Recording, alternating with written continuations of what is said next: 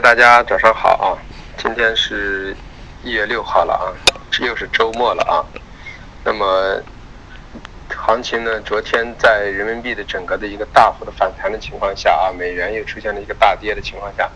市场呢还是在一个所谓的小幅的反弹中啊，就是我们所说的这个星期很多品种还是在反弹周的状态中啊。那么这样的话就是说，今天可能不太会收的太低啊。嗯，真正的可能，如果要出现往下走的格局，在格局原先的一个运行中，应该是在下周的概率比较大一些啊。只要今天不收的太高啊，整个格局都没有发生任何的质变啊，只不过只是个价格的一个暂时的一个波动而已啊，不影响它的方向性。那么现在说一下价格格局啊，那么。豆粕、菜粕还是我们所说的一个二四浪的一个调整状态中啊，和一个五浪的衔接口啊，我们认为整个五浪的下行的空间还是能够到两千二零啊、两千七这块区域附近的概率还是比较大，因为从时间周期来说，我们说了要到啊下个星期啊，大概是。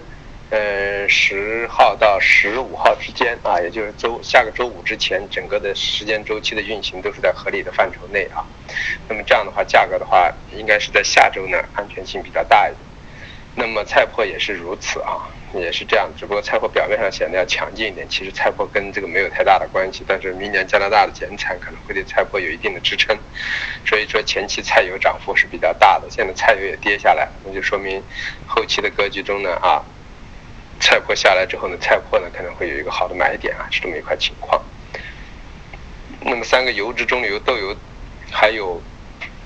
菜油呢，个人认为还是高位整理，但是高位整理中呢，已经中性偏弱了啊，反弹做空可能会成为主流了。那么但是呢，整个的节奏的流畅性应该要等到啊。豆粕见底，豆粕见底之后呢，它下跌的流畅性才会加大。那么豆粕盘住，它才下跌。现在豆粕现在在反弹，那么它现在也是在这一块下移，这就是一个微缩的一个格局的一个时间差啊。那么玉米淀粉来说呢，从时间上来说，周期上来说，我们都认为这个星期本身玉米淀粉都应该是啊。周幅度都应该是偏上的啊，那么所以说让大家去布局啊，玉米淀粉的空头，玉米咱们空上了，可是淀粉咱们没有空上，总认为玉米呢啊，淀粉来幺八二到幺八四这个区域啊，也就幺八三零的一个中轴区域应该能来，在幺八三零背靠或者幺八三零左右去做空，淀粉安全性更高，现在没有没有来，那么只有再等待一下。说基于这种情况，我们认为就是说，呃。玉米的空单现在持有啊，淀粉的空单等待啊，等待来了再去空，这么一个思路。所以说这样子一看的话，就整个的农产品中，我们说的七个商品呢，全部都是中性偏空啊，啊，这么一个思路。那么说一下这个农产品的价格啊，豆粕压力位二八零四，啊二八零六，二七九幺，支撑位二七六四，二七五零，啊。菜粕压力位二三幺九二三零八，支撑位二二八零二二六九。中铝油压力位六幺八八六幺五零，支撑位六零八四六零四六。菜油压力位七二幺六七幺六四，支撑位七幺三四七零八二。呃，豆油压力位六九六零六九幺二，支撑位六八八二六八三四。玉米压力位。幺五三四幺五三零支撑位幺五幺七幺五幺三淀粉压力位幺八二六幺八零七支撑位幺七八二幺七七五。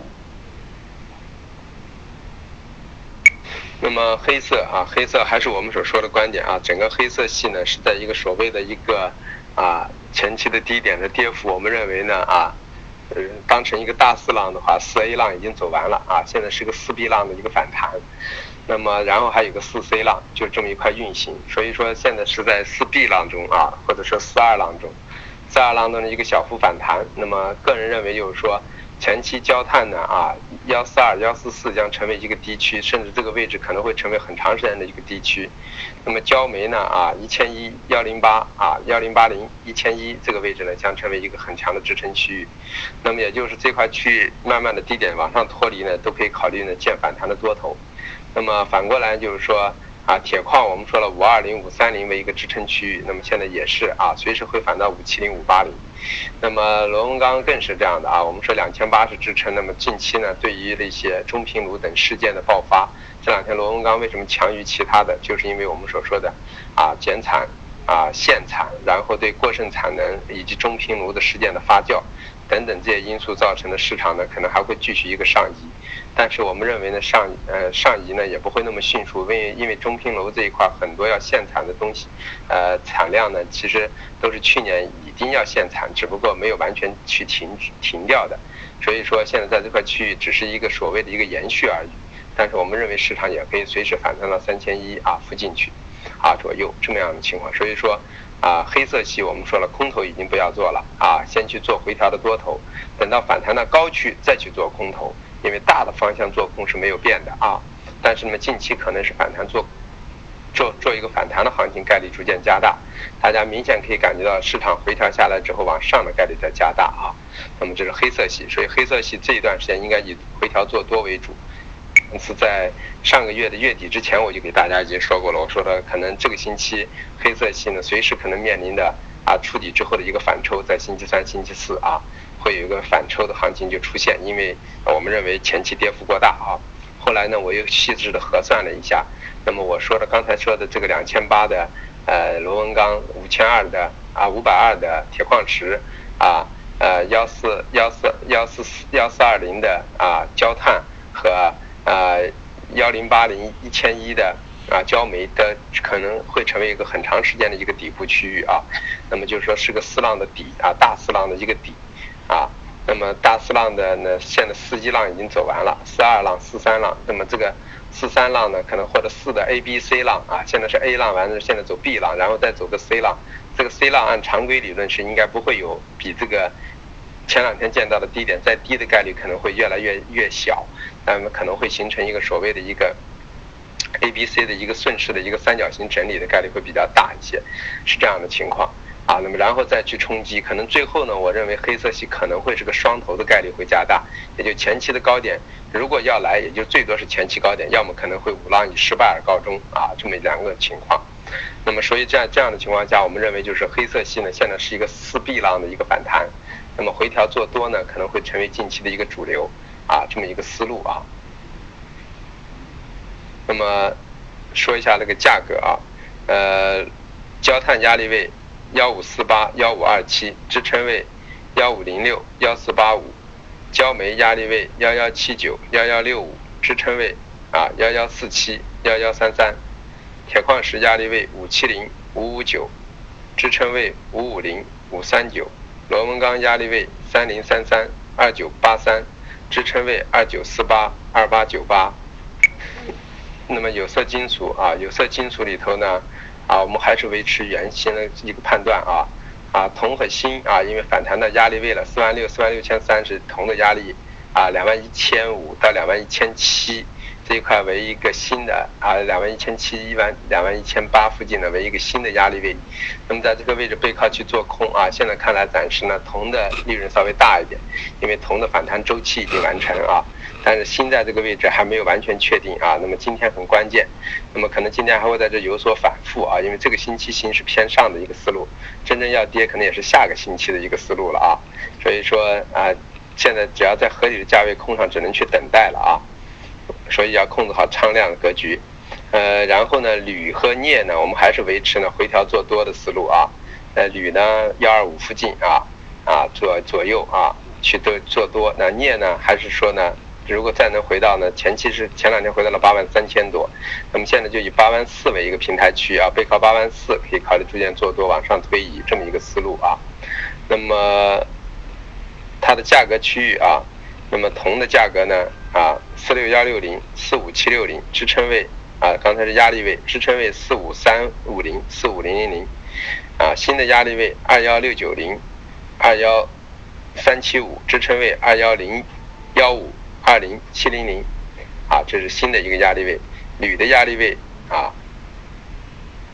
幺二八零零幺二六八五，支撑位幺二六二零幺二五零五。那么像镍呢，压支撑位啊，啊八万四啊八四八零零，支压力位八五八零零八六二零零。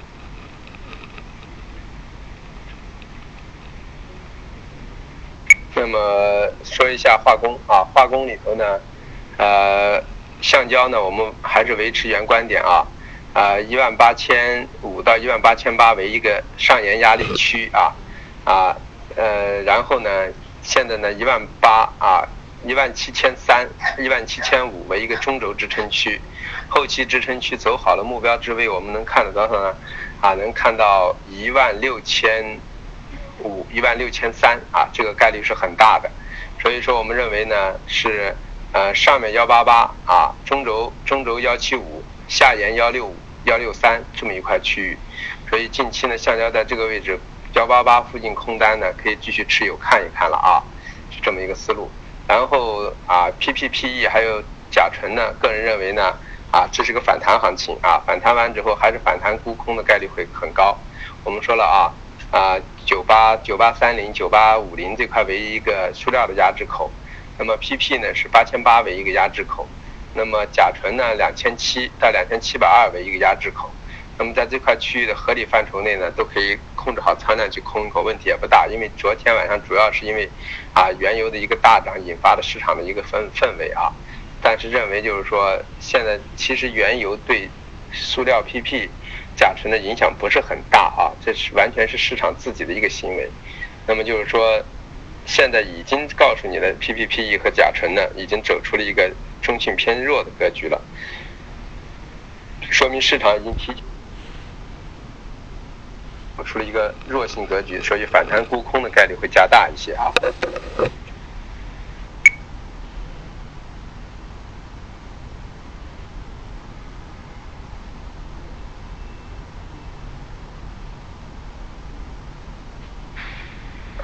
那个 PP 的压力位八七八六八六九零，支撑位八五六二八六幺六。呃，甲醇的压力位二七幺八二六八零，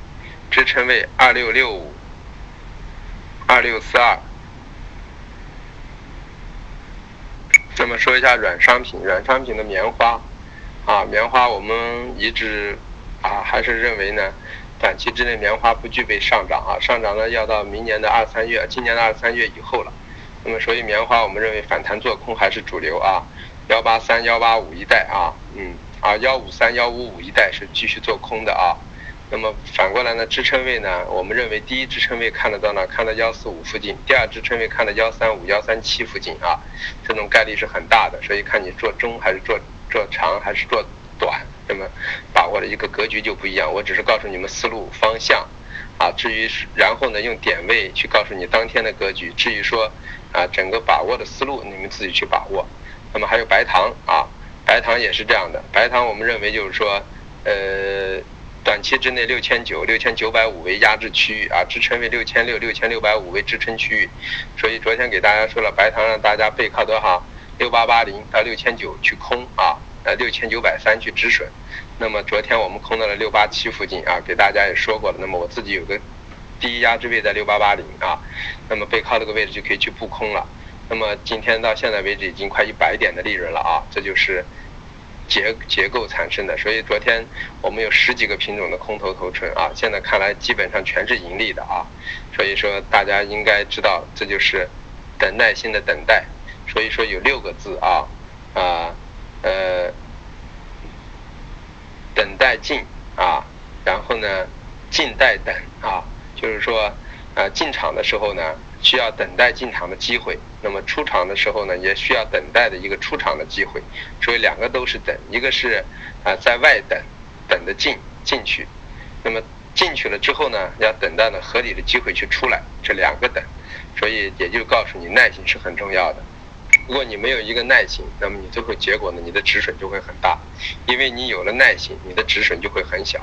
因为你的止损很小，你挣钱的机会就会很大，因为你有去放止险止损的这个念头的时候，你就会懂得什么呢？去懂得有的放矢，你就记住钓鱼一定要有鱼饵啊，那么止损就是鱼饵，你如果没有鱼饵是钓不上鱼的。所以说，先要有止损的概念，要有亏损的想法。你才敢做这笔交易，因为你敢做了这笔交易，你才有机会去赢得利润。如果你没有止损的概念，那么你就不想去亏钱，不想去亏钱，那么有两种可能：一种是你没有进场，那么你当然不亏钱也不挣钱；还有一种你不想亏钱呢，你老想等到市市场给你最好的时机。什么叫最好的时机？市场只有在走出来的时候，你才知道当初呢是最好的时机；在没有走出来的时候，最好的时机是你是看不到的。你只有用一部分的亏损。去，啊，搏这个未来可能是一个最好的时机，所以说是耐心加合理的止损，啊，能够接受的止损，然后你才有机会引起爆额的利润。你想，我们这两天做了十几个品种的空头头寸啊，竟然结果全是盈利的，原因是什么？就是一个耐心。那么当然，这前提要有一个数，要有一个理念，要有一个格局，这些都有了，然后才有最终的一个啊。耐心的等待，耐心是一个道呃一个呃呃所谓的道方面的一个升华啊，那么就是一个心术的问题啊。那么讲一下就是那个棉花的价格啊，棉花的压力位呢，我们看到是幺五四六五啊，幺五二七零，支撑位幺五幺三五，幺四九四零啊。那么白糖的压力位啊，呃，六八八零啊，六八三零为压制支撑位啊，六七九零啊，六七五零